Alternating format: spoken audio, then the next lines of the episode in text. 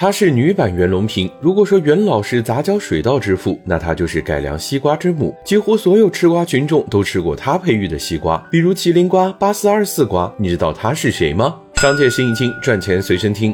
可能很多吃瓜群众都不知道，就在几十年前，我们国家的西瓜还是皮厚肉糙、甜度低，跟现在的西瓜相比，简直就是两个物种。而扭转这一局面的，正是西瓜女王吴明珠。一九五五年，吴明珠放弃了在中央农村部的工作，软磨硬泡调到了新疆吐鲁番。那个时候的新疆可不是现在的瓜果之乡，没有系统的种植和育种，农业基本都是靠天吃饭，产量不高，而且没有经过育种的西瓜可不好吃。刚传入中国的时候，西瓜苦到都是用来入药的，要改良。良西瓜品种，第一步就是要给西瓜建立档案，搞清楚当地都有哪些西瓜，各自的特征是什么。吴明珠花了七年时间，给吐鲁番地区做了一次全面的西瓜普查。他带着一壶水、一块馕，四处打听哪里的瓜好。只要一听说哪里有好品种，无论多远，他都亲自去看，然后掏钱把瓜买回来育种。这些品种以前都是半野生的状态，如果不是吴明珠的收集整理，很多瓜根本形不成种植规模。做完西瓜普查之后，就是育种。一个新品种的育种一般要八到十年。